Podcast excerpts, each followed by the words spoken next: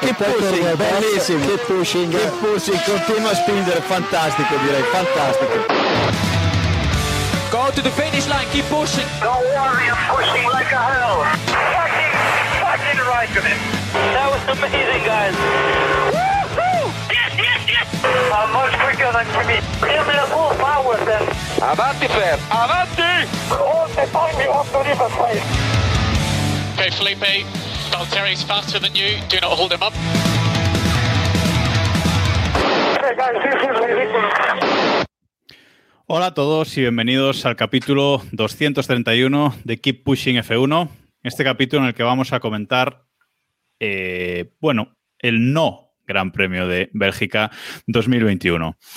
Ha sido un fin de semana Bueno, raro. gran un fin de premio, semana- gran- perdona, Jacobo, gran premio sí, ¿no? Sí, gran premio sí, Sí, vale, vale, cosas. Gran Premio sí, Ah. la no carrera de. Correcto, de eso sí. Vamos a dejarlo ahí, efectivamente. Bien, bien corregido ahí. Bueno, eh, un fin de semana raro, pasado por agua. Nuestro meteorólogo oficial, Héctor Gómez. Buenas noches, Héctor. Buenas, yo dije que iba a quedar alguna gota, ¿eh? Se, se Sí, cumplió. algo- alguna gota, alguna gota cayó, efectivamente. Y bueno, pues eh, fue un gran premio pasado por agua que el sábado nos dio mucha diversión, pero el domingo, pues eh, ya tal. Tenemos por aquí también a Diego Otero. Buenas noches, Diego. Buenas noches. Eh, bueno, fue. Pintaba muy bonito. O sea, la pinta era muy buena. Luego, pues habría que matar a Michael Massey, pero. Pero bueno, la pinta era buena. Es que, ¿quién nos iba a decir que una carrera en Spa en lluvia En no iba a ser. El señor, director, escucha Jacobo. el señor Vale, director nos está Jacobo. muteado. Por eso- bueno, tenemos también a Iván. Iván, que ya. Hola, ¿cómo andamos? Que sí, yo. Bruno nos había prometido la semana pasada que, que todas las carreras iban a ser buenas en Spa de toda la historia y a partir de ahora, y creo que gafó el, el tema, ¿no? Sí, nos dice también Lauriqui, próximo día que queráis carreras con lluvia, os mando a pastar. Y es que ahora mismo tenemos esa preocupación, ¿no? Porque vemos fanboard, vemos eh, que hay posibilidades de lluvia y ahora ya no sé si quiero lluvia o no, la verdad, porque siempre deseando que tengamos carreras en lluvia, joder, viene Spa, dices lluvia, qué bonito va a ser esto. Y de repente, A ver, hay que, hay que poner también todo un poco en perspectiva. Fue mucha lluvia y fue una situación bastante extraña, bastante complicada y al final fue una cuestión... Vamos a romper una pequeña lanza, o sea, luego le vamos a dar por todos los lados a Michael Massey, pero vamos a romper una pequeña lanza, o al menos yo lo voy a hacer en favor de Michael Massey, que eh, creo que no, tiene, no sufre la hidrofobia que, tenía nuestro querido amigo Charlie Whiting. Es decir, mm, revisando imágenes y analizando un poco la carrera del domingo, era, yo creo que era bastante evidente que los coches no podían rodar. No, por- no ya por una cuestión de que los neumáticos, se- de que, de que los coches técnicamente pudiesen ir por la pista, sino por una cuestión de visibilidad, de que sí, Verstappen, que iba primero, probablemente no tuviese problema, pero el segundo, el tercer piloto ya no veía absolutamente nada. ¿Qué es la clave de todo esto? El Mm. problema era la, la visibilidad, no, no que técnicamente los coches pudiesen o no rodar, que parece que más o menos podrían, podrían hacerlo. Es que además yo creo que el problema vino del, del sábado con el accidente de Norris, porque comentaba también Masi que tras, tras este accidente por la noche habló con algunos pilotos que le dijeron que tal vez no había sido correcto eh, competir en esta Q3 con, con tanta lluvia. A lo que Masi les daba la razón y dijo que fue incorrecto eh, correr en esas condiciones y creo que de ahí viene la clave, ¿no? Que los pilotos le convencieron de que eh, aquí en, en Spa no se podía pilotar con esas condiciones y, y él vio que se había equivocado el, el sábado. Y creo que el domingo pues tomó incluso demasiadas precauciones porque es verdad que creo que a las 3, si hubiesen rodado unas cuantas vueltas, a lo mejor al menos hubiésemos podido tener alguna vuelta. No, no al final es, es Estaba- tanto que hubo, ¿no? Porque- Estaba mejor que a las 6, ¿no? Estaba Sí, un poco claro, mejor que, que a las Sí. 6. Bueno, he vuelto, me han tirado estos chicos en mi regreso. Antes de que hablara de presentar a Iván, me he caído un ratillo. Bueno, eh, habéis entrado a, saco ya con el, con el tema y yo no sé si podemos eh, empezar con la idea de que si hubiesen cancelado la carrera, quizás nos habríamos quejado menos, Iván, que pasando lo que ocurrió.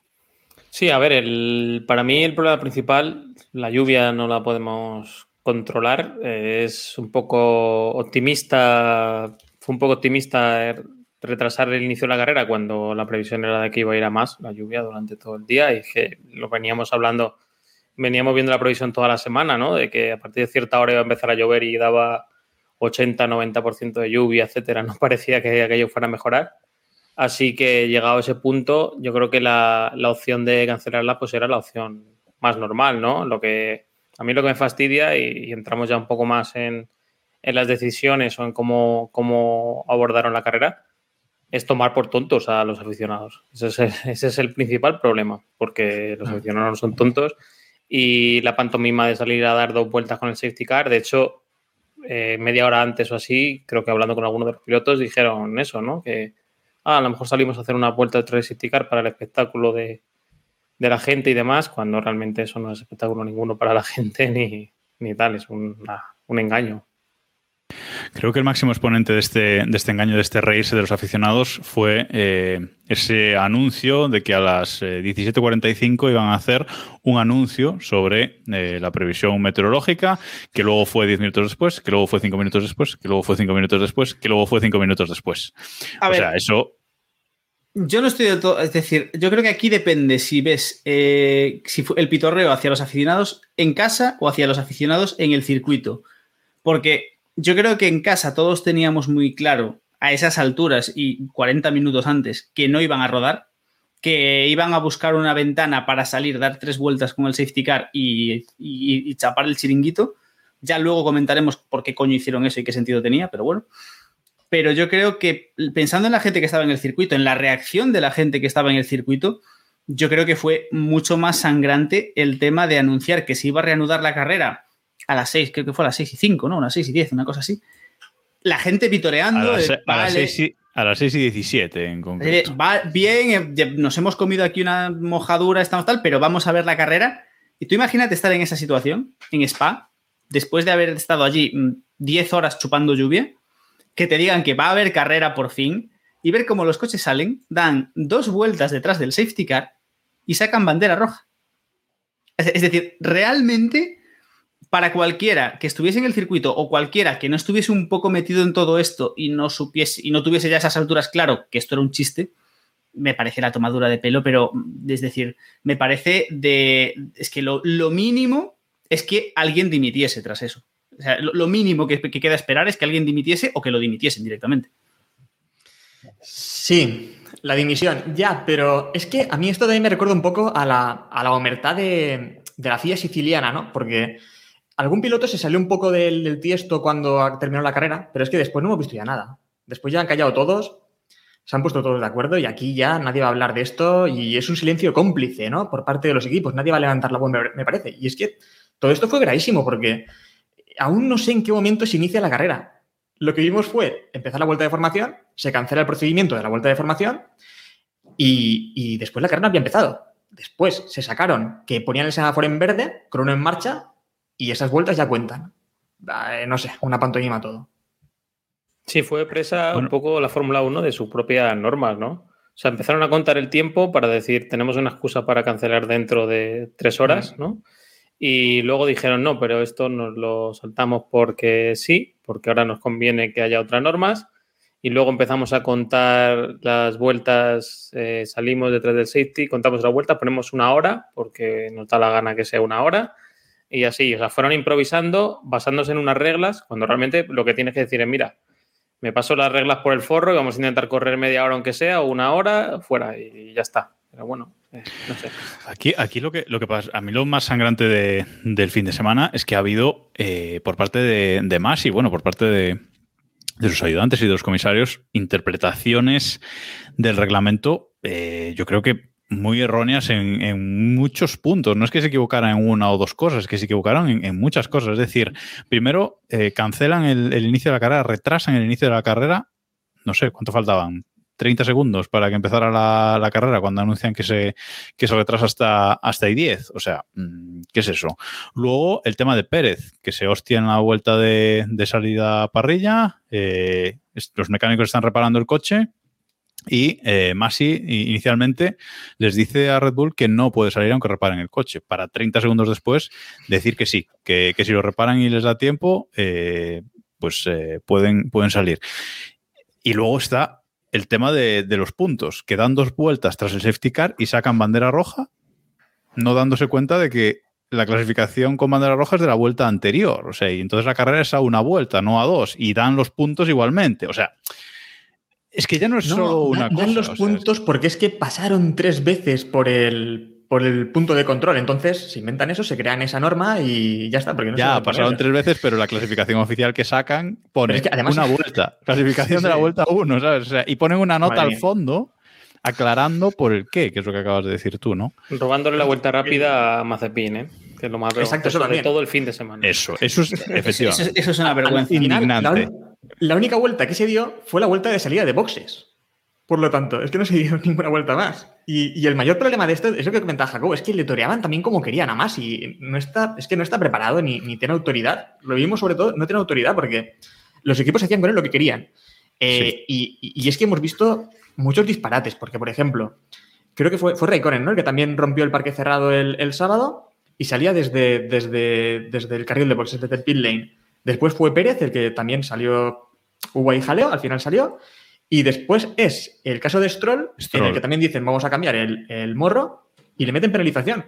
Si lo han hecho Raikkonen y lo ha hecho Pérez, ahora porque hay penalización, si van a salir todos desde, desde el carril de boxes, porque la explicación con Stroll fue también esa, que al salir desde el carril de boxes del pit lane, no se le podía aplicar la sanción, digamos, porque iba a salir igual que todos. Pero en el caso de Pérez y Raikkonen era también lo mismo. Entonces, ¿por qué se sanciona a Stroll y no, y, y no al resto? No sé, no tiene ningún sentido. Que, No, no, por, cierto, al final le metieron un drive-thru y al final fueron solo 10 segundos porque como la carrera tampoco había sido completa, bueno, al final da lo mismo, ¿no? Pero es que no tiene Medio drive-thru también, o sea, me- medio, medio drive-thru. O sea, Se me, me a ver, es, eh, es, es- es increíble lo que ha ocurrido este fin de semana, realmente es increíble. Y yo os quería preguntar algo que, que hemos hablado mucho en Twitter este, este domingo y es, ¿es para vosotros el mayor ridículo de la Fórmula 1? Porque mucha gente pues, lo comparaba eh, con Indianapolis 2005, ¿no? Que se- todos podemos decir, y ya hablamos de, él en este podcast, que fue uno de los grandes ridículos de la, de la Fórmula 1, junto con Detroit, junto con otro- otros muchos grandes premios.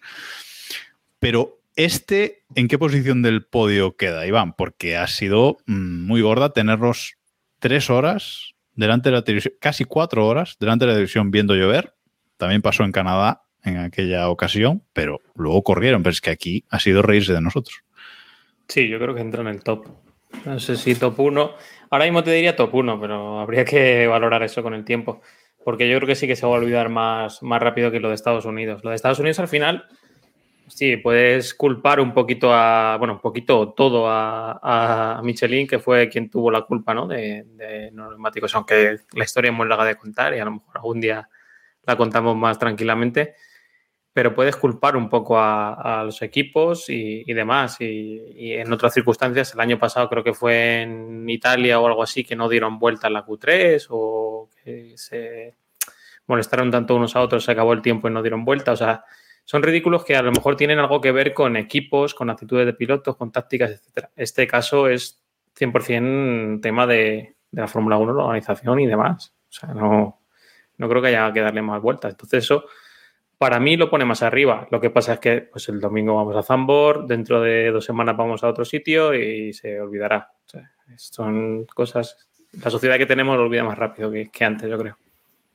Sí, yo creo que la foto de Estados Unidos es muy icónica, pero desde mi punto de vista esto es... eh, A ver, en, mi historia como aficionado de la Fórmula 1, lo que yo recuerdo y yo he vivido, esto es muy de lejos el ridículo más absurdo, porque Estados Unidos era discutible, es decir, Estados Unidos al final fue, lo que dice Iván, simplificándolo mucho, fue un error de Michelin. Había dos proveedores, uno lo hizo bien, uno lo hizo mal, y luego podemos discutir si deberían haberle permitido o no arreglarlo, pero fue una cagada como si mañana llega Red Bull al llega Red Bull con un motor nuevo y el motor explota porque no porque no aguanta y explota, bueno, pues si solo le pasa a Red Bull, pues es muy divertido, pero si le pasa a Mercedes se va media carrera, media carrera, media parrilla fuera. Pero en el caso en este caso es que es algo muy demencial porque es culpa de la FIA, de la FIA, de la FOM, de la Fórmula 1, es, es culpa de ellos. Y aparte la clave de todo esto es que el ridículo se queda en esas dos vueltas del final. Es decir, si después de tenernos hasta las seis y media de la tarde tocándonos las- la moral y, y- y vacilándonos, cancelan el Gran Premio, nos quejaríamos, diríamos que, joder, que lo podían haber cancelado a las Pero 3 de la mucho tarde. menos. Pero, mucho Pero no, menos. sería, pero no sería ese ridículo. Es decir, es que lo que han hecho de vamos a dar dos vueltas para repartir puntos, porque y vamos a considerar que lo que pasó el sábado vale para repartir puntos, que me parece demencial, porque habrá, porque es que tú en clasificación no planteas tu, tu objetivo, no es quedar en esa, en, esa, en esa posición. Tú en clasificación, es cierto que sí, que Verstappen, Hamilton y cuatro más buscan la pole ante todo, pero habrá muchos equipos que habrán ajustado sus estrategias y habrán ajustado la clasificación buscando y pensando en carrera. Y que a lo mejor han guardado neumáticos pensando en carrera, es cierto que este Gran Premio no es un buen ejemplo, pero bueno, habrá equipos que habrán hecho ciertas, que habrán tomado ciertas medidas pensando en la carrera y que de repente les han dicho, ah, no, como el sábado estabas quinto, pues te llevas el quinto y a tomar por el culo. Es, para mí es esperpéntico, es esperpéntico porque es, es- es poco menos que si saliese en su época Bernie y dijese eh, Hamilton 25 puntos, Verstappen 12 y, y Alonso 7. Y a tomar, porque sí, porque lo digo yo, porque como no se puede correr, pues lo reparto yo. Decía, decía Ross Brown eh, que, daban, que daban los puntos mm, por eso, por, por lo que estás comentando de la clasificación, ¿no? Que no le parecía justo no dar puntos a, pues bueno, a gente que también se ha esforzado en la clasificación. Quedó loco. O sea, quedó, quedó, quedó loco. Podemos abrir el melón, podemos abrir el melón más fácil. Eh, ¿Por qué no hicieron la carrera hoy, ayer? Ya que estamos con, ¿no? ¿por qué no aplazaron la carrera? Bueno, se Bueno, complica la espera, cosa. espera, antes de abrir ese melón, eh, Héctor, en el top de ridículos, ¿cómo lo pones? Antes una cosa, porque me ha hecho también gracia, lo estaba comentando Diego y se me ha ocurrido, digo, eh, hablaba de que la FIA había hecho el ridículo, eh, Liberty Media, ¿no? Y es que digo, ¿y dónde queda la independencia aquí entre la FIA y Liberty Media? Porque al final hemos visto que independencia no hay ninguna, ¿no? Cuando la FIA decide lo que quiere Liberty Media, entonces esto qué es, ¿no? En, en mi top, pues mira, te diría que Indianapolis al menos fue un resultado justo. Dentro de lo que cabe, el resultado fue justo porque los demás equipos no podían terminar la carrera en esas condiciones. Así que eh, lo pondría. Es que hemos visto circuitos muy malos, como el que comentamos de Dallas y cosas así. Mm, pero creo que es top porque es que no se le puede llamar carrera. Y, y han querido hacer una carrera de dos, una vuelta al final, en la que ni siquiera hay vuelta rápida porque no se dio una vuelta en esta carrera. Entonces, ¿cómo se puede llamar a esto carrera, ni siquiera gran premio? Entonces, eh, creo que sí. Top 1. Lo metemos top 1 ahora porque también tengo cabreo. Dentro de unos meses, a lo mejor. No, lo veremos igual. Si es que lo A lo veremos igual. mejor preparan otra. Yo, yo, yo, lo meto, yo lo meto top 1 porque es que además. eh, es que además lo estábamos viendo venir. Es decir, eh, estábamos parados, llevábamos dos horas con la carrera parada. En el momento que hacen eso de por causas de fuerza mayor, paramos el reloj, o por mis cojones morenos, paramos el reloj. En No, ese momento, porque lo, lo dice, lo dice la constitución de Kazajistán. No sé, se buscaron ahí una cosa que era. Fue, es que ese, ese momento eh, fue muy. A ver, realmente fue muy divertido en ese sentido porque empezaron a pasar cosas muy locas. Es decir, empezaron, retrasaron, todos dimos por hecho, vale, no ha empezado el Gran Premio. Hay tres horas que empezarán a contar en algún momento cuando em- salgan a la pista. Al cabo de una hora y media, decidieron que llevaban una hora y media contando. Porque Toto Wolf decidió decirle a Masi, oye, estamos contando, ¿verdad? Y así dijo, sí, sí, sí. Yo me imagino la historia. Y dijo, oye, y Masi se quedó, quedar así decir a la, la OE, enciende, enci- el reloj, enciende el reloj. Ese, que se nos olvida, dale al botón. pero es que, pero es que toman por- después, cuando paran el reloj a falta de una hora, los equipos flipan y empiezan a llamar sí. todos a Masi en plan, oye, ¿te has dado cuenta de que el reloj está parado? O sea, a mí me gustó lo de, oye, lo del reloj parado es que ya nos vamos, ¿no? Fue cuando dijeron, Claro, ya claro. chapamos y nos vamos. Y otro, no, no, no. Nos comenta también Juan Muñoz en, en el chat de Twitch eh, si oímos la radio de Vettel, que era muy buena también esa radio, en la que decía eh, no le puedo ofrecer a Masi el dinero que le dan las televisiones, ¿no? Porque comentaba que no sé en qué momento exactamente fue. es a las 6, cuando vuelven a salir. A las 6 y 17, cuando se reanuda la carrera, Messi dice, eh, digo Messi, ay Dios, Vettel dice que qué ha cambiado con respecto a las Exacto. 3. Y es ahí. Y dice, lo que ha cambiado son las televisiones, ¿no? Pues sí, nos preguntaban también qué pensamos si se canceló, nos preguntaba Vázquez 777, si pensamos que fue por eso. Sí, pensamos que se canceló por dinero y por derecho de televisión. Y sí, vamos, creo, creo que no, creo que nadie puede opinar otra cosa diferente, ¿no? Porque creo que quedó patente, vamos. Hasta los pilotos lo dijeron. Aquí la cuestión es lo que comentaba Diego antes. Eh, Iván, ¿qué opciones había? O sea, eh, la mejor opción, ya hemos dicho, pues cancelas el Gran Premio y ya está. No se celebra, no se dan puntos, no se da nada, se acabó. La opción de celebrarlo el lunes, yo creo que no solo por Zambor, sino que por otras muchas cuestiones quizás no fuera viable, no lo sé. Sí, por, bueno, yo creo que el tema de Zambor sería solucionable. Al final retrasas un poco, eh, lo que haces el jueves lo haces el viernes por la mañana y los libres el viernes por la tarde, o metes dos sesiones de libres por la mañana de- del sábado, yo qué sé. Alguna cosa podrían haber hecho. El tema que sí que comentaban a posteriori, que yo no caí en el momento, es el tema de los comisarios, ¿no? Que son comisarios que son, no son profesionales, entonces, pues, Claro, trabajarían el lunes, muchos, etcétera. Así que, claro, eh, lo, veo, lo veo complicado. Lo que sí que hubieran tenido un poco de cintura es cancelarlo y meterlo en el, en el hueco que está pendiente del calendario, que a lo mejor lo hacen en el momento, o, o programarlo en otro momento de- del año, ¿no? Aunque sea con incluso con la misma con la misma parrilla, ¿no? Mantienes la parrilla que tengas de esta carrera y la haces en octubre. O sea, hubiera sido más lógico que, que lo que han hecho. ¿Tú crees, ¿Tú crees que Ni siquiera. Tú puedes. Es que, es que aparte lo tenían muy fácil, que es aplazamos y ya luego, si no. Ya luego dices que no hay hueco y te lo sacas de encima, tío, y no ha pasado nada. Y, cuan- y cuando lleguemos, cuando estemos en octubre, o sea, cuando haya pasado un mes, ya nadie se acordará y se habrá pasado toda la historia y no sé qué. Y mira, no hay sitio, no hay hueco, no se puede correr y ya está. Pero.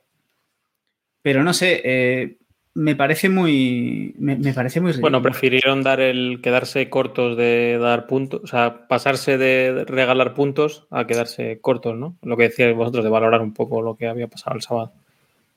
Ahí hay que contradecir a Héctor, que siempre dice que los puntos se dan los domingos, pues en este caso el sábado también Vaya. puntos. En este caso los puntos se dieron el sábado, efectivamente. O sea, Me, cuidado. me- me hace mucha gracia también el comentario este que, que nos pone JMP1219, en el que dice, lo mejor para mí fue cuando el de Red Bull le pregunta a Masi que si mientras tanto podían reparar el coche de Checo. Y Masi responde, no puede ser. Eh, no, bueno, creo que no fue así. Eh, No, no, no fue fue como lo cuenta él, no fue así, No, sino dijo Masi, no se puede, y en Red Bull le contestan, esto no es Le Mans, sí que puede hacerlo. Y entonces Masi dijo algo así como, bueno, vamos a comprobarlo, vamos a, vamos a Sí, sí, sí. A, los 30, se- sencillo. a los 30 segundos, primero le dice que no, y a los 30 segundos, tras comprobarlo o preguntarle al de al lado, le dice que sí, que si reparan el coche, que como la carrera no había empezado, a pesar es del que- reloj. La hostia, la hostia esa de esto no es que Le fue. Fue brutal, es que fue Me- brutal me porque el primero Red Bull fue, ah, vale, fueron un poquito hijos de perra, ¿no? Pero fueron en vez de hacer la pregunta directamente fueron, "Oye, mira, ¿podemos arreglar el coche de Pérez?" No, no, no, no, no se puede tal. Y le dicen, "Eh, pero la carrera no ha empezado, con lo cual sí que podemos arreglarlo según el reglamento. Y Masi se quedó en cortocircuito. Aparte, o sea, fue ese momento en el que se escuchó cómo le explotó la cabeza a Masi. Dijo, eh, eh, eh, eh, lo reviso. Y claro, el problema es que a día de hoy yo no sé en qué momento empezó la carrera. Es decir, Las Ese- 18 ese- y 17, ¿no? A los 18 y 17. es, hijo, es hijoputismo Ay. inherente de hacer una pregunta sabiendo la respuesta. ¿sabes? Eso es que. Eso es- Claro, pero el tema es ese, que le toreaban como querían y no tienen ninguna autoridad, se ha visto, Sí. es que ha quedado patente en las radios de los equipos que le tomaban el caché, es que le tomaban por, por tonto, o por, por inepto, o, porque, o por no A ver, ya- el reglamento. Ya lo empezamos a sospechar con lo del diagrama que le envió Toto Wolf por email. O sea, ya- Ahí ya lo empezamos a sospechar, pero bueno. A mí, de todas formas, seguramente lo que más me escama de todo el fin de semana es el tema del podio. Acaba la carrera, pregunta a Red Bull a Masi, oye, ¿vamos a hacer podio? Y le dice, sí, sí, por supuesto, hombre, faltaría más, ya el último ridículo, ¿no? Los del champán habían pagado, tenían también derecho a salir en la tele un poco. Ferrari, ¿no? Pa- Ferrari paga el, el champán. Tiene Ferrari que salir el ahí. champán. Ferrari paga. No, bueno, No sí, sé. la marca. Es que no es justo que los que hicieron la pole el sábado y demás fueran el que ganara la carrera, etcétera. Yo creo que sí que es justo porque son los que más han hecho en el fin de semana. Lo que no es justo que les den puntos y que suman al podio, etcétera. Pero sí que si Ahí. cortas el fin de semana por donde lo cortaste, pues son los que han- lo han hecho mejor. Es así de. De triste. vale, te lo compro, pero no era mejor cerrar la, cancelar la carrera y ya está. y Claro, sí, sí, sí, así, sí, ¿no? Es que es. A mí incluso me habría parecido mejor que nos hubieran tenido tres horas esperando, a las tres horas decir que cancelan la carrera y que le dan todos los puntos a los del sábado. Ya está, me hubiese parecido incluso mejor, ¿sabes? Ah, bueno, sí, para hacer la Pero sin- claro. Pero Ya. sin podio ni, ni nada. podio ni nada. Y que no digan, hemos completado una vuelta, ¿no? Ni chorradas de Exacto, esas. Sí. exacto. Lo que se abre ahora es el, el qué van a hacer, porque este lunes eh, hay muchas ideas y mucho vamos a revisarlo y vamos a tal, y veremos a ver si eso se plasma en el reglamento para el año que viene, ¿no? No vuelve a pasar y estamos otra vez en la misma, que es, que es la esta, buscar pues ese tipo de cosas que estamos hablando, de correr el lunes, de si se suspende una carrera, qué hacemos y lo que comentaba Diego de cancelarla del todo o guardarnos la parrilla y hacerla otra semana, etcétera. Que mi pronóstico es que no van a acabar haciendo nada para dejarse. Yo, yo buscaría no una solución. Yo me los imagino buscando una solución creativa, ¿vale? Que sería solucionarlo, pero de forma que se puedan encontrar el problema otra vez. Que sería algo del estilo. eh, a partir de ahora, las vueltas tras el safety car no cuentan para el porcentaje de repartir los puntos. Con lo cual, la próxima vez que pase, tendremos exactamente el mismo marrón, pero no podrán hacer la trampa del safety car. Con lo cual, harán otra cosa más loca aún. Y yo apostaría por ahí. O sea, no van a cerrarlo. Clarito, o sea. Hostia, hostia, Virtual Safety Car, tal y como estaba la pista, serían las risas, ¿eh? Una, una idea que comentaba Verstappen, y bueno, también se ha comentado entre muchos aficionados, eh, era el tema de adelantar la carrera. Que a lo mejor viendo estas condiciones y sabiendo lo que va a pasar, pues puedes adelantar la carrera. Y, y es que cuando Canadá 2011 se puso el límite este de cuatro horas, que después se rebajó a tres, no sé ni por qué. eh, y es que al final es eso, pillarse los dedos. Y lo de retrasar la carrera a las 3, pues eso es pillarse mal los dedos porque oscurece antes. Eh, comentaba, comentaba eso Verstappen, pues en estos tipos de casos, adelantas la carrera si puedes a las 12 si te lo ves venir, a la 1, y al menos tienes más horas de margen, ¿no? Para poder ir maniobrar. Esa es una posible solución. Pero adelantar, adelantar la carrera como medida de preventiva, Hmm. yo no lo veo. Yo, yo sí veo lógico volver al horario de antes. Volver a las carreras a las 2 de la tarde, como si las quieres poner a la 1, para tener ese colchón de cara a, a tener más margen de, de reacción. Estábamos viendo en, en Twitch, en el directo de Twitch, uno de los mejores hilos de este fin de semana en Twitter, uno de muchos, con la comparativa de Masi como Homer Simpson. Ahora, Y- ahora pasamos el enlace por el Twitch. Correcto. Y no, no sé, me parece lógico, pero lo que dice Verstappen tiene todo el sentido del mundo. Sabemos que hay un problema importante, sobre todo en este tipo de circuitos, es decir, circuitos que no tienen iluminación y demás y que por horario europeo caen en esta franja horaria, que como se te retrase un poco la cosa, lo vivimos en Canadá, aquel famoso Gran Premio de las cuatro horas. Sabemos que es muy problemático el tema de la luz. Al final, la visibilidad a veces es, más, es casi más problemática que otras circunstancias. Hmm. Esa hora que estás ganando de luz puede ser muy importante. Entonces, no sé, ¿por qué coño has puesto la hora rara de las, de las carreras? Yo lo que, yo mi pregunta tras este fin de semana es, ¿realmente importa lo que ponga el reglamento? Porque eh, en Canadá pasó lo que pasó, eh, había el límite de cuatro horas, ahora pusieron el de tres y se ha visto que les ha dado igual. Que al final eh, la tele manda y hay que correr y hay que dar espectáculo. Entonces, ¿tiene sentido que cambien el reglamento en algo ahora mismo? Sea, al final, si cogen el reglamento internacional deportivo, ya no me sale el nombre de lo que usó Masi para parar por fuerza mayor la carrera, si cogen eso, eh, ¿qué, sentido, ¿qué sentido tiene? ¿no? Mm, no tiene nada sentido ya del reglamento deportivo de la Fórmula 1. Que no le sigan añadiendo texto, porque al final es que da igual, ¿no? Es que no sé. Mm, es increíble. Iván. Ya, yo sobre lo que sobre lo que decía Diego, pues es lo que hemos hablado. Yo vería lógico que hicieran pues la previsión meteorológica, ¿no? Si ves que tienes una ventana para correr la carrera. Bueno, lo que, lo que hicieron en Japón, ¿no? Aquel año que modificaron los horarios para hacer la carrera por la mañana porque se venía un tifón por la tarde, ¿no? Pues, pues eso hacerlo en las circunstancias en las que tú consideres que, que pueda haber una, una cosa de estas.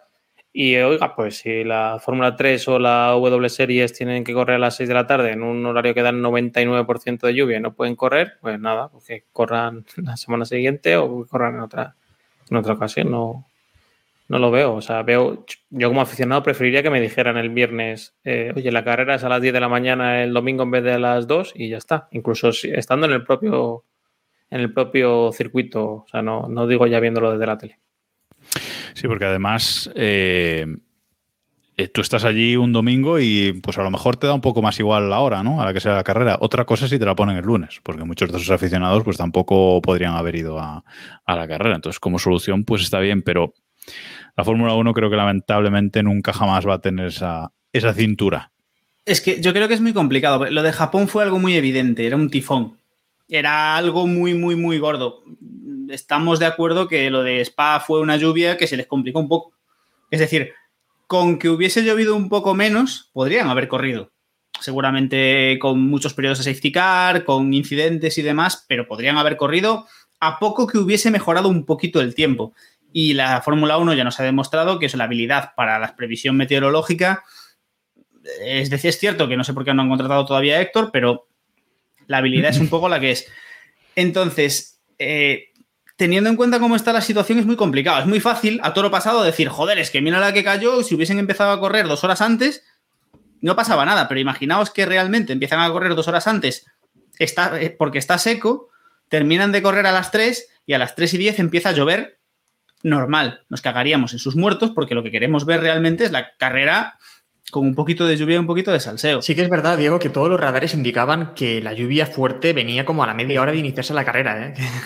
Sí. Sí, sí, sí. Entonces, de hecho, Sobre Vettel. todo eh, cuando se... Ay, perdón. No, no, Decía simplemente que- iba a decir que, Ve- que Vettel cuando arranca la carrera eh, dice que habrían tenido más posibilidades a las 3 de correr que luego cuando corrieron a las 6. ¿no? Perdón, Eva. No, decía que sobre todo cuando, cuando sabemos que estos coches, pues, por lo que sea, no pueden correr con una lluvia. Mira, intensa. buen, buen ¿Es tema así? ese también que inicias, Iván. El tema del parque cerrado. Mm, porque no le encuentro sin ningún sentido tampoco.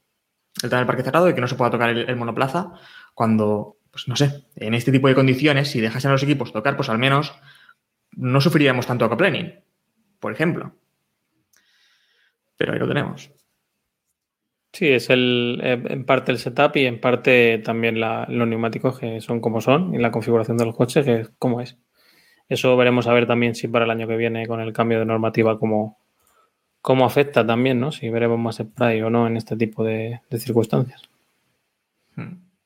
Por cierto, eh, alguien nos preguntaba, no sé si por Telegram o por Twitter en algún momento, el tema de, de Botas. Eh, porque Botas en teoría salía entre Sainz y Alonso. Eh, bueno, vamos a ver. Botas acaba la. Me explico. Acaba la clasificación en octava posición. ¿Vale? Y le meten cinco posiciones de sanción, si no recuerdo mal, ¿no? Sí, exacto. Vale, con lo cual sale eh, decimotercero, en teoría, que sería entre Sainz y eh, Fernando Alonso.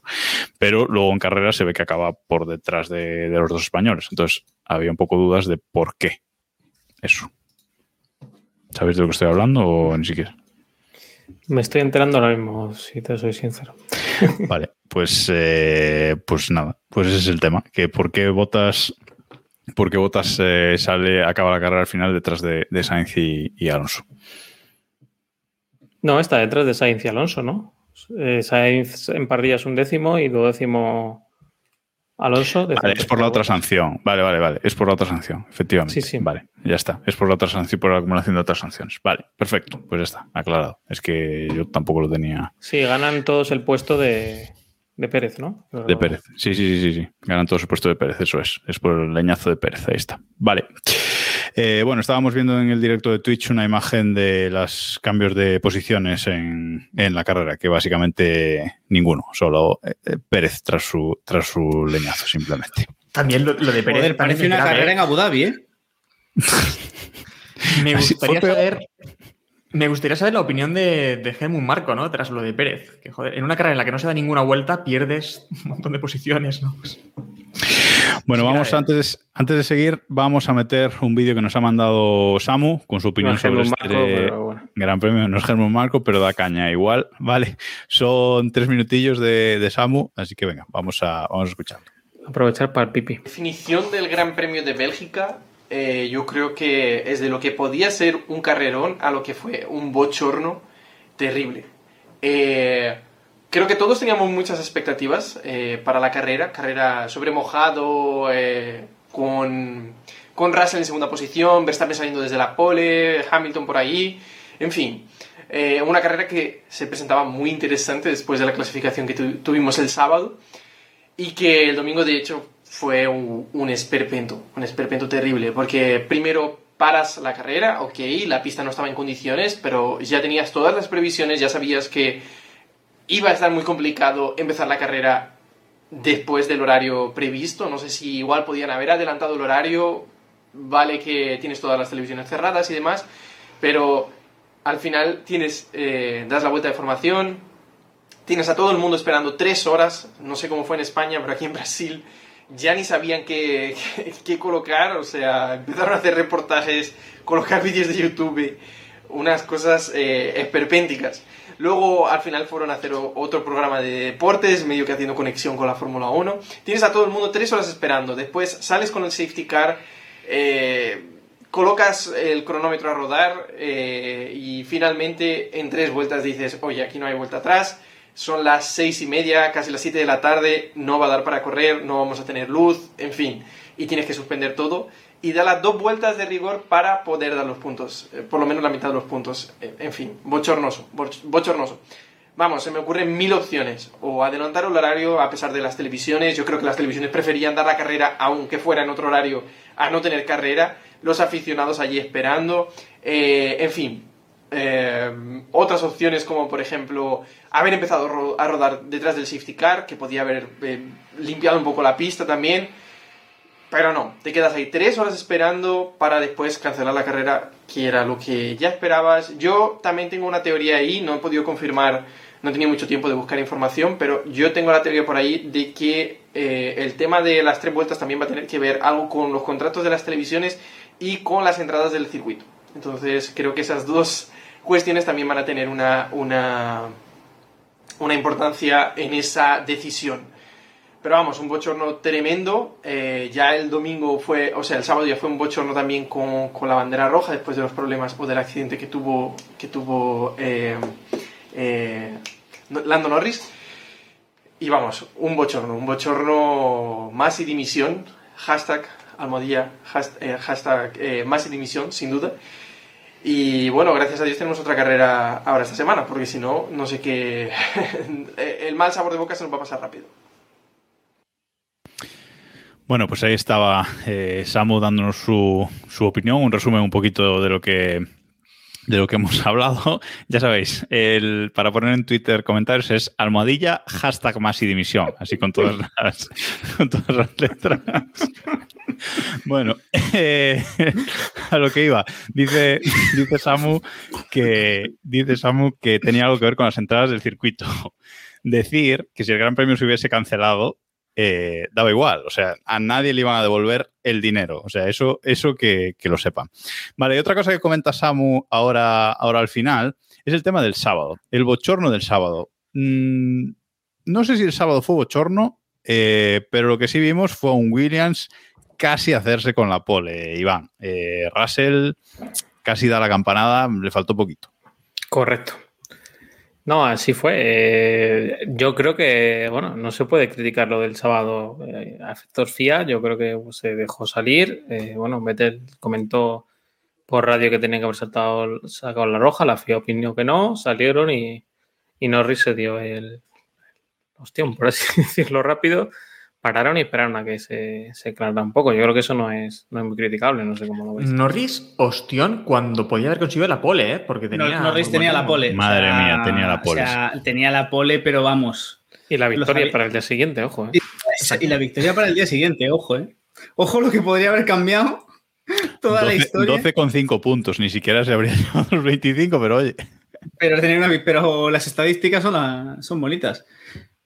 Eh, yo, eh, más allá de que evidentemente me dolió mucho, el, el ostión de Norris fue doloroso a más no poder. eh, yo estoy bastante con Iván, yo creo que no es muy criticable. Es decir, así a toro pasado es muy fácil decir, joder, claro, sí, evidentemente había que parar, pero la situación llevábamos Q1 y Q2 en una situación similar. Es decir, no es que de repente entre la Q2 y la Q3 se pusiese allí a caer el Katrina entero encima de Spa y se fuese toda la mierda. Eh, la situación era más o menos la misma, simplemente Norris mm, se pasó un pelín y sabemos que mm, pasarse en según qué sitios, en, según qué zonas en Spa, mm, tiene esas cosas.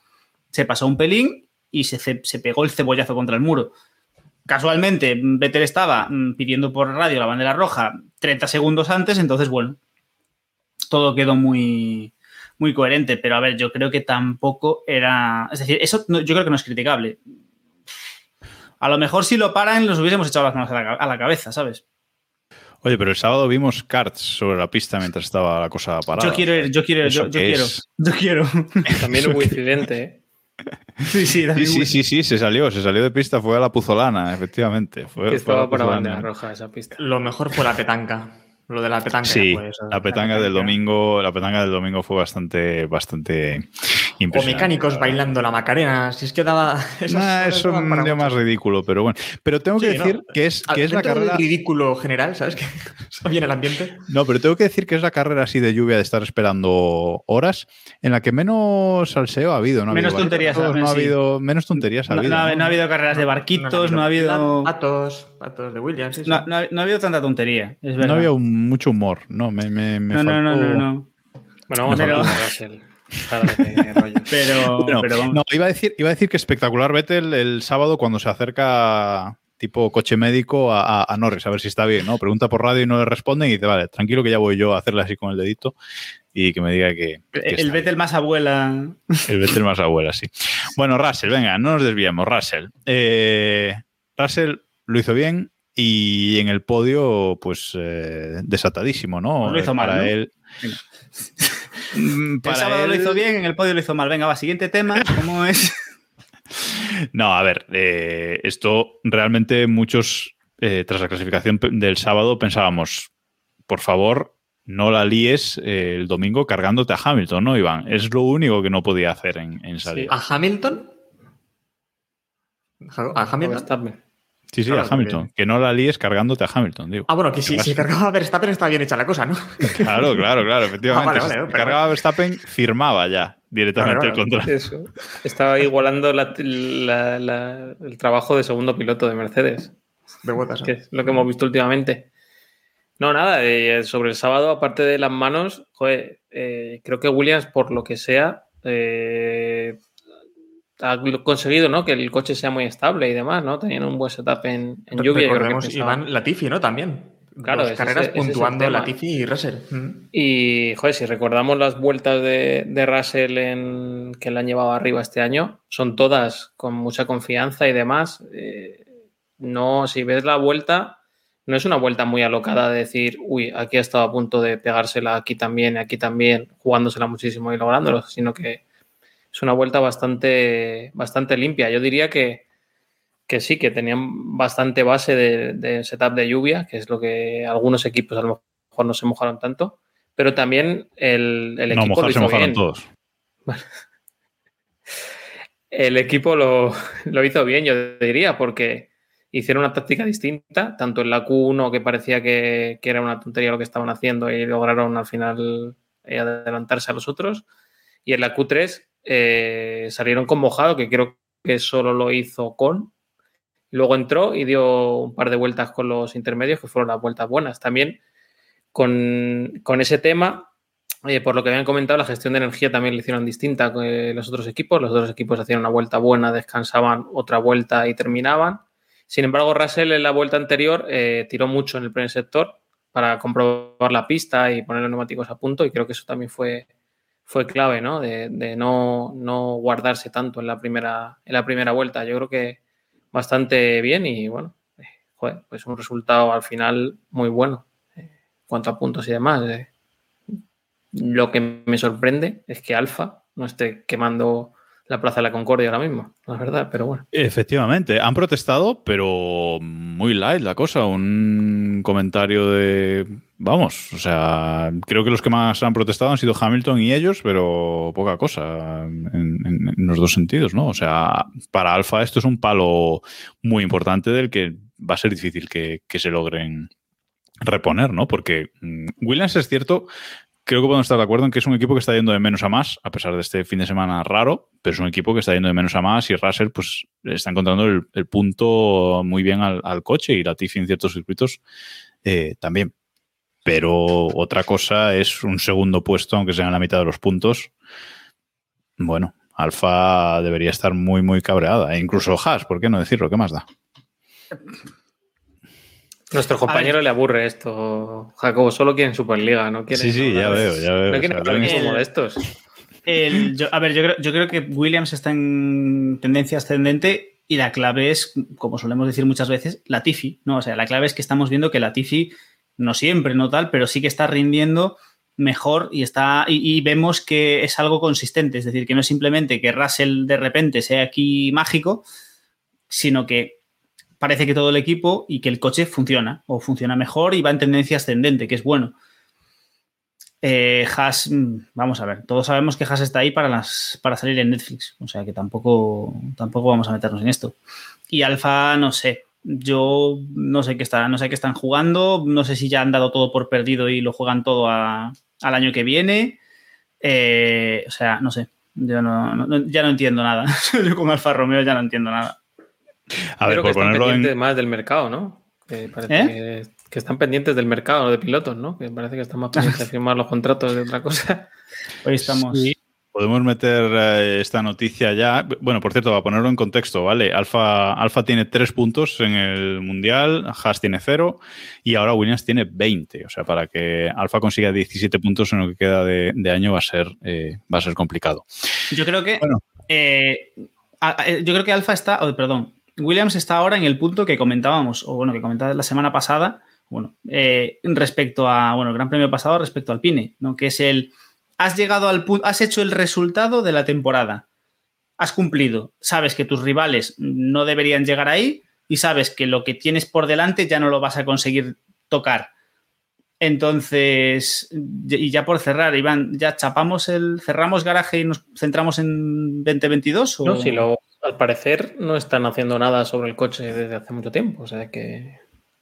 Eso es lo que. Eso es lo extraño, sí. Eso Bueno, es extraño. prácticamente todos los equipos se supone que están centrados, menos Red Bull y Mercedes, que dicen que continúan con el de este año. El resto yo creo que ya están un poco.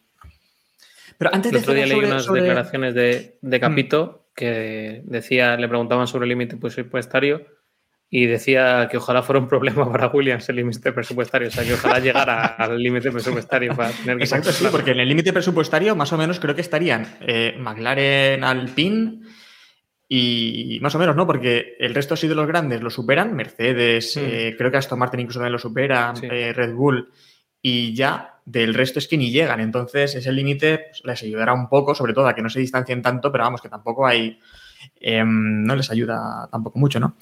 Lo que decía es que antes de cambiar el tema, también quería comentar lo de eh, el cuñadismo que hemos visto estos días, que es que ha sido flipante, en- en- sobre todo en Twitter, cosas que he leído de, no sé, los pilotos de ahora, que ya no son... En casos como, no sé, como en Norris, que por ejemplo se la jugó mucho, ¿no? Saliendo en esa vuelta, intentando una vuelta un poco suicida tal vez. Eh, pero eso, mucho, mucho cuñadismo de, de leer ese tipo de cosas. Ya no son hombres de verdad, antes sí que tenían un par. eh, Bueno, idealizar, idealizar el pasado pasa Sí, en todos exacto. lados. Eso es, eso es así. No creo que haya gran diferencia. Eh, simplemente antes, a lo mejor, antes, pero mucho antes, en plan, en los 60, en los 50, igual había más inconsciencia, pero no Es creo que que sea un tema de valentía. vamos. Claro, yo estaba pensando, por ejemplo, en, en Lauda, y, y imagino que se dijo lo mismo en su época, ¿no? En los años 70, en el 76, por ejemplo, cuando se retiró de esta carrera en Fuji y, y perdió ese título. Imagino que también la gente comentaba, no, eh, los pilotos de antes sí que eran pilotos de verdad, ¿no? Eh, Fangio sí que corría en este tipo, Stirling Moss sí que corría en lluvia y, y este tipo de cosas. Creo que dentro, dentro de seguramente. 30 años estaremos diciendo lo mismo también creo, sobre, sobre estos pilotos. Pues Verstappen una vez sí que salió ahí en lluvia y este tipo de cosas. Entonces, creo, creo que son tonterías, ¿no? Y sobre todo, pues cuando hemos visto mucha gente también recordando con, cuando en Adelaida 91 el propio Senna, el dios de la lluvia, se negaba a correr en esas condiciones. Por lo tanto, no sé, me parece... Bueno, cerrando un poco con el tema Russell, eh, Toto Wolf le han preguntado este fin de semana si había tomado ya una decisión sobre el segundo piloto de Mercedes. Él ha dicho que sí, que ya ha tomado la decisión, pero que no se la va a decir a nadie todavía. Eh, yo no sé, Iván, si estás confiado en que sí, en que Russell va a Mercedes. Yo No, Russell, creo que sí. sí. Y entonces está por saber a dónde se va eh, Botas, ¿no? Que hablamos de Alfa antes y parece que puede haber un, una sustitución de un finlandés por otro. Puede que Kimi se retire a final de esta temporada por fin, por segunda vez. Eh, y que llegue, que llegue Botas al equipo. Es un poco uno de los huecos que, tiene Botas, ¿no, Diego? Recalar ahí. Eh, no me parece, una, no me parece una mala, un mal movimiento para Alfa.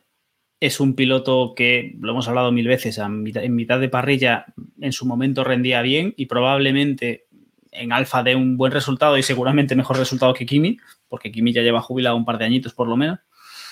Eh, la retirada de Kimi, a ver, yo tengo la esperanza, porque creo que como sordidez, sería precioso de verlo compartir equipo Uralcali con, con Mazepin. O sea, sería muy bonito.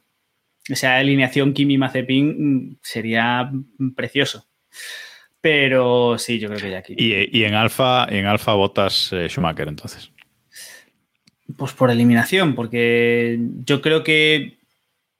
Bueno, tampoco, está- tampoco ha hecho tanto, pero yo creo que todos más o menos damos por hecho que Schumacher seguramente se mueva, se mueva el año que viene y el sitio que tiene es Alfa. Lo que no sé es quién se va a sentar en el Williams, pero. El Williams de Russell, pero vamos. eh, está todo. O sea, tampoco hay muchos sitios. Es decir, está el juego de las sillas este año está bastante aburrido. A ver, las opciones Bueno. que suenan son Albon, que de repente ha empezado a sonar con mucha fuerza hoy. Seguramente Kvyat, aunque no lo hayamos escuchado. Ojo, no, me parece, no me parece una mala- un mal movimiento. ¿eh? A mí no me parece mala opción, pero no sé, Red Bull se ha convertido en una ONG cuando antes mandaban los pilotos a esparragar y ahora están manteniendo a gente que, que saben que ya no, Y- no le van a ¿Y no entrar en el no crees también, Iván, que lo de Albon reteniéndole un poco Red Bull también es porque saben que en realidad es un piloto más o menos decente Mm, y tal vez les pueda hacer falta en un futuro? Por si su noda tal vez no da la talla o se cargan de una vez a Gasly, algo así. Mm. No lo sé, es que eh, hemos partido de, de una base de que solo les valía Vettel, Verstappen, o sea, un ganador, y ahora parece como que quieren conservar ahí, tener tres o cuatro pilotos por ahí pendientes. Suena de Brice también, por la influencia de Mercedes, no sé, yo creo que es el que más es humo, aunque a lo mejor me saquéis este corte dentro de dos semanas. Y, y Hulkenberg también sonaba y cosas así. Más o menos. Suena Hulkenberg es el suena Mitchell de la Fórmula 1, ya lo, ya lo sabemos. Zu también sonaba. Ah, pero bueno, no sé. Bueno, veremos. Lo que, te- lo- lo que me hace gracia es que os estáis cargando a Giovinacci. O le metéis en Ferrari. ¿Quién? Pero Sí, no, Diego creo que se cargaba a Giovinacci porque si dice que va a estar ahí Sumi en, en Alfa Romeo. Es que no está, no está confirmado tampoco para el año que viene. O sea que Claro. Ya veremos qué pasa. Vere- veremos cuánta influencia tiene Ferrari, si Ferrari demuestra su influencia realmente o si, si meten a otro ahí, porque ya veremos. Schumacher no era mal. Bueno, pero, no Schumacher- podemos, pero podemos dar por hecho que la influencia de, de- de Ferrari es Schumacher. O sea, Sí, que es pero, el- bueno, que- pero no es que- italiano. Schumacher no es italiano. ya bueno. A ver si Schumacher demuestra algo más que el apellido también. Exacto, de-. Sí, ¿verdad? pero también, también es cierto, también es cierto que creo que más o menos podemos estar de acuerdo en que si no le dan algo un poquito más que un hash, es complicado demostrar, dem- demostrar algo. Sí que es eso, si lo sientas en un Alfa Romeo, si lo sientas en un Williams, en un equipo que sea de media tabla, algo ya es el momento de saca ese algo más para, para que para demostrar que mereces el asiento, pero Bueno, antes de, antes de cerrar el podcast con un par de noticias y la previa de Zambor, vamos a poner el vídeo que nos ha mandado mm, David, David Sánchez de Castro, con su opinión sobre el Gran Premio de Bélgica, que además está ahora mismo por aquí en directo en Twitch con nosotros, que ya se ha cansado de tanto mercado de fichajes y está un poco viéndonos un, un ratillo. Vamos a poner lo que nos ha comentado. Hola chicos, a ver, eh, cierre de mercado, eh, no podía, no podía acercarme, pero tampoco podía dejar de rajar de la mierda que vimos el domingo en Spa. Eh, en fin, Fórmula 1, corrupción, esas cosas, yo por mí a tope. Pero de aquí a lo de darle puntos ya me parece una tomadura de pelo. O sea, acaban de manipular el Mundial de una manera imperdible. Yo espero que en la reunión esta que ha dicho Jean Todt, que van a eh, hablar del tema de los puntos, se echen atrás directamente, quiten los puntos y se quede la carrera como estaba antes de, de la no disputa del Gran Premio de Bélgica, pero vamos, no creo que esto vaya a tener una solución fácil porque queda una carrera menos. Por tanto, en fin, eh, no espero una solución que satisfaga a nadie. Dicho esto, el podio de George Russell me parece una mierda, Iván, yo lo siento, pero mm, celebrar un podio así me parece una vergüenza. Eh, él verá, siempre va a estar en discusión hasta que consiga estar en, Mercedes, por lo menos. Y nada, eh, disfrutad, os veo cuando esté hecho el capítulo y, y eso, y a ver si para la semana que viene me dejan ya estar con vosotros. Chao, chao. Se ha metido en el cuarto de las escobas de la redacción a, grabar, ¿eh? está, está bien, está bien el tema. Eh, bueno, eh, decía algo que no hemos comentado, decía Iván, digo David, eh, el tema de los puntos, de que puedan quitar los puntos de esta carrera. Mm, a mí lo que me sorprende es que nadie haya apelado al reglamento, al tema de las dos vueltas, para el tema de que le quiten los puntos a, alguien, ¿no? El tema de Alfa, por ejemplo. La ley del silencio, lo he dicho antes. No, no, es que nadie va a hablar, nadie no va a levantar de la voz porque tal vez le cae algo en un futuro, ¿no? Que por cierto, una cosa que, leía hoy, eh, que la cancelación o la medio disputa de este gran premio de esta forma hace que los equipos se beneficien y le suban el límite presupuestario del año que viene en 1,2 millones, creo que es algo así. Eh, simplemente por el hecho de no haber rodado el 75% de las vueltas o algo así.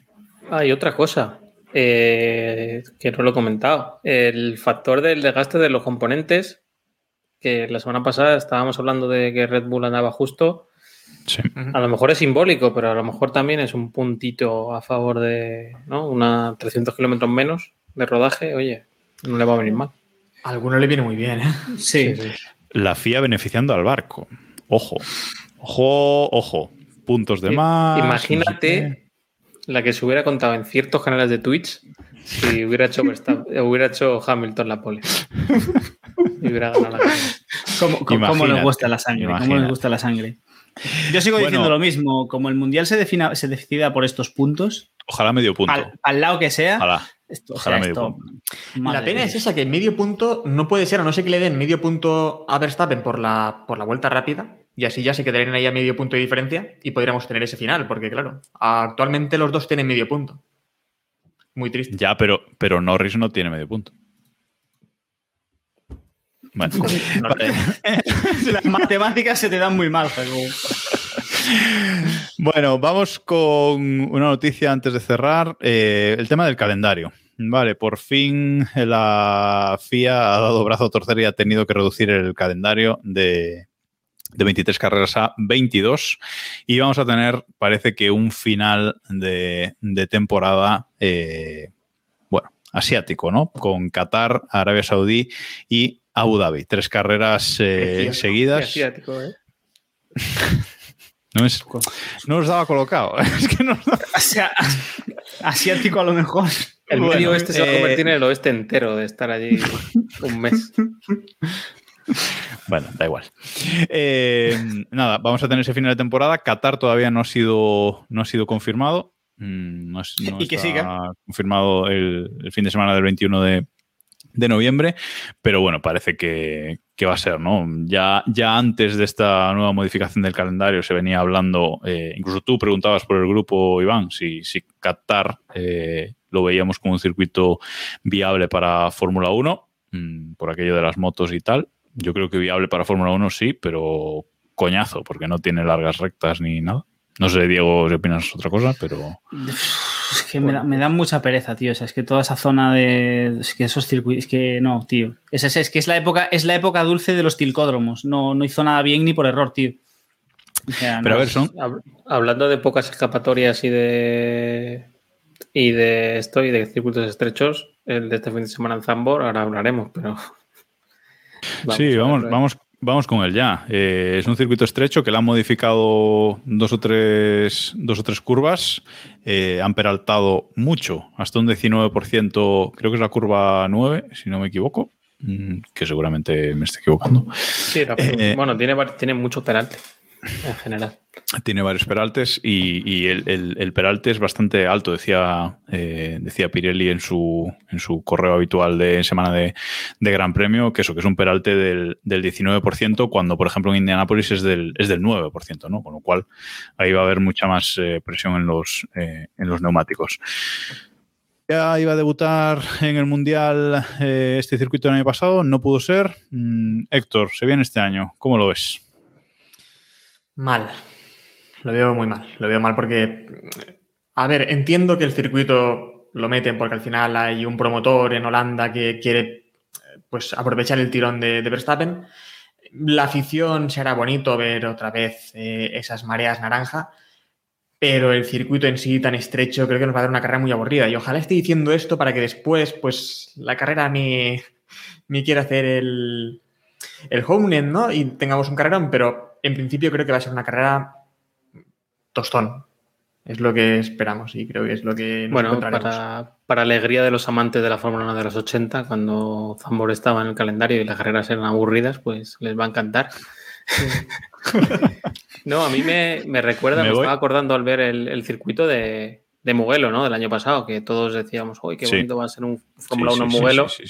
Aquí es precioso de verlo y las peraltadas son chulas y tiene sectores que están muy bien, bastante rápidos. El sector intermedio tiene varias curvas rápidas divertidas.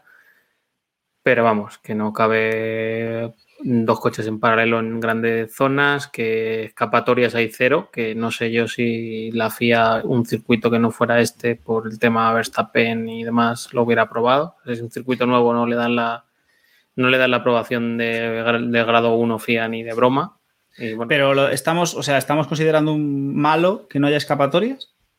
Es decir, entre, omitiendo temas de seguridad. Considerando, vale. Considerándolo sí, peligroso. Sí, malo. Claro, claro es, es, decir, e, evidentemente, desde el punto de vista de la seguridad, sí, estamos de acuerdo que no es lo, lo ideal, pero desde el punto de vista del espectáculo, o sea, llevamos desde que empezó este podcast hace la quica de años quejándonos de las putas escapatorias del asfalto y de que salen a pasear 25 metros y vuelven seguridad a un lado. Se, ¿no? puede, decir, se puede, tener escapatorias de grava, ¿eh? O sea, eso, sí, pero, pero, sí, pero quiero decir, yo creo que la gracia, o sea, realmente la, lo que nos puede aportar este circuito es precisamente eso, eh, que no hay muchas escapatorias y por tanto quizás volvamos a ver aquella cosa tan, tan loca de la Fórmula 1 de que cuando un piloto se salía de pista se, se le penalizaba, el circuito le penalizaba, que era una cosa así como muy sí, loca. Pero si, por si, cierto, no recuerdo, estaba, si no recuerdo mal, estaba buscando el correo de, de Pirelli, las curvas peraltadas, hay varias efectivamente, pero las, las gordas son la 3 eh, y la 4, y la 14, perdón, la 3 y la 14. La 14 dice Pirelli que se tomará eh, a fondo, que es la última, la última curva del, sí. del circuito. Perdona, Héctor. No, que a lo mejor me estoy columpiando muchísimo, pero creo que esto, todo esto de, de estas eh, de estas zonas asfaltadas para, para, la salida de pista, creo que empezó, si no recuerdo mal, cuando Schumacher se partió la pierna en, en Silverstone, eh, que sí que era con grave y el coche se levantó y salió volando. Creo que a partir de aquí es cuando decidieron empezar a poner grava en las escapatorias. Eh, lo digo porque a ver qué deseamos, porque ya veníamos de un problema y se intentó solucionar con esto, que al final pues vemos que casi es a peor también, porque hemos visto también muchos accidentes por, eh, por, estas, por estas salidas y sobre todo que los pilotos aprovechan todo lo que pueden para adelantar y para hacer sus jugarretas en estas zonas. Por cierto que Pirelli eh, va a llevar este fin de semana sus tres piedras. O sea, estas curvas pedaltadas le tiene mucho miedo y va a llevar los tres compuestos más duros que tiene, eh, uniéndolo a un circuito estrecho. Héctor, la única esperanza que nos queda es la lluvia. Lo preguntaba también Javi Sánchez Chacón en el chat, un poco de lluvia. Eh, no va a llover en Zambor, así que. Bueno. Nos lo hemos liado. o sea, yo otra vez, yo otra vez hasta las seis y cuarto de la tarde no me quedo. ¿eh? No, la semana pasada dije que iba a caer alguna gota y acerté, ojo. No acertaste porque dijiste que iba a caer alguna gota durante la carrera alguna. y no hubo carrera. Eh, alguna. Bueno, vale, es verdad, perdona. ¿Eh? No hubo carrera, cierto. Me has pillado. Eh, pero en esta ocasión no va a caer ninguna gota durante la carrera. O sea, que habrá carrera. En el podio sí. En el podio. Creo que ni en el podio, ¿eh? La verdad es que está muy seca la cosa. Bueno, pues ya veremos qué, Ya veremos qué ocurre. Eh, estábamos mirando si se ha actualizado la fantasy de la Fórmula 1, porque parece que esto de los medios puntos les ha vuelto un poquito locos y, no estaba actualizada, que la suelen actualizar pronto, pero todavía no estaba, no estaba actualizada. No sé si queréis eh, comentar algo más. ¿Esperas, eh, Héctor, una victoria incontestable de Verstappen en casa o, o a ver lucha? Yo le continúo teniendo miedo en condiciones normales a, Mercedes.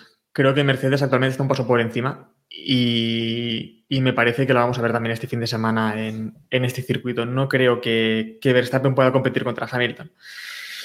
Pero bueno, nunca se sabe, ¿no? Creo que sí que continúan estando muy igualados y, y si no recuerdo ahora mal, Pirelli trae los compuestos más duros, ¿no? De todos, que además hemos visto que a Mercedes le sabe que sí, sí, sí, en algunas, en algunas sus, sus tres piedras, ¿verdad? Sus tres piedras. Las piedras más duras que tiene son las que llevan este fin de semana por el tema de, los peraltes, el estrés sobre los neumáticos, eh, etcétera. Huele el miedo, ¿eh? En esto. Sí, sí, Pirelli se huele el miedo que flipas. Bueno, eh, Fantasy, la han actualizado por fin eh, y han puesto medios puntos.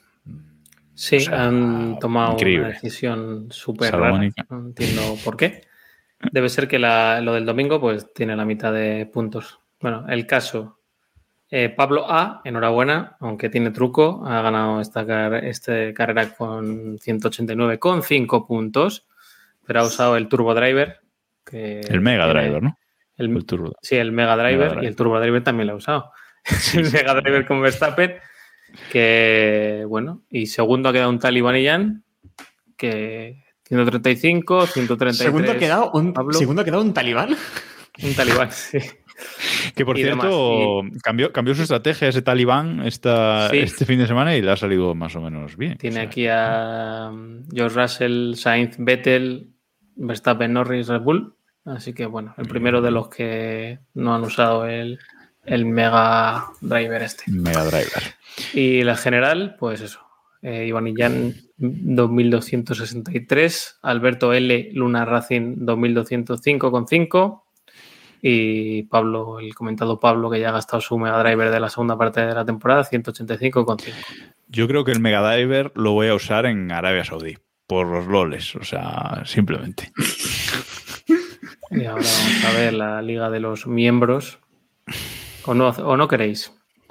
No, da igual, porque Diego, sigue último e Iván sigue primero. O sea, si es que eso no cambia. por el medio hay alguna baraja, pero por el resto. No ha habido muchos cambios.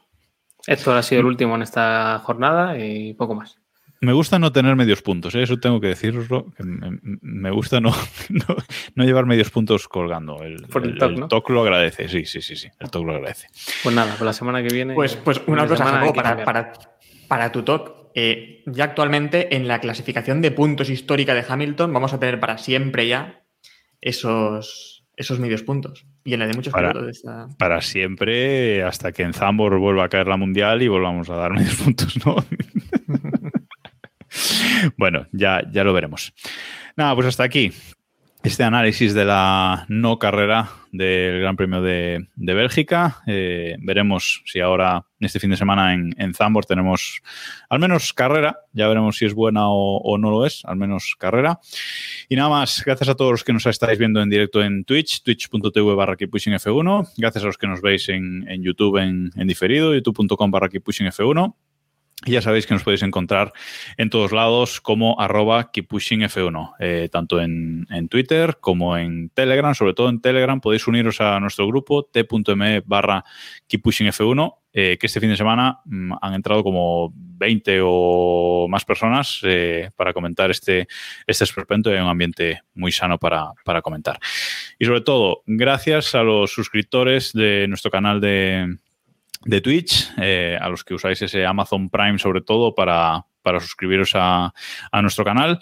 Muchas gracias a, todos y a recordaros que hay que renovarlo todos los meses, no se renueva automáticamente. O sea que si queréis seguir siendo suscriptores nuestros tenéis que entrar y, renovarlo todos los, todos los meses. Os lo agradecemos mucho.